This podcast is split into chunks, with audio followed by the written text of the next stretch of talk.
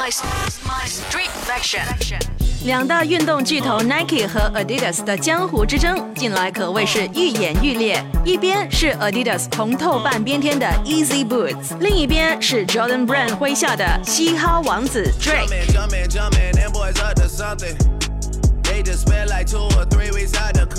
两者为了争夺音乐人，早已打得头破血流。这两者在科技方面的争斗，也绝对是难分伯仲。前不久，Adidas 刚刚宣布了以 3D 打印技术运用到鞋的设计之中，带来具有划时代意义的 Futurecraft 3D 跑鞋。后脚 Nike 就大张旗鼓地发布了全新的 Flyknit 技术支持。在环保理念上，Adidas 的 Futurecraft 3D 只是为我们展现了如何利用海洋资源来再生，而 Nike 则是大胆承诺在2025年推行百分之一百再生能源生产过程。此外，在智能穿戴和移动端的争夺战上，Nike 也比 Adidas 更显诚意。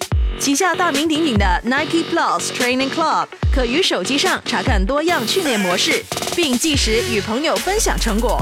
这项成果已经为 Nike 打下了深厚的群众基础，而 Adidas 这边交互方面则显见突破，群众基础自不消说。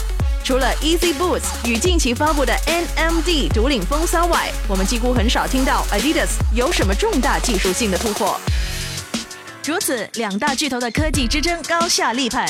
此局 Nike 取得压倒性胜利，毕竟想要指望一两双炒到天价的爆款球鞋俘获群众的心，也是难上加难。作为普通消费者的我们，更希望龙虎之争能为我们带来更加舒适、完美的穿着体验。My FM. My street version.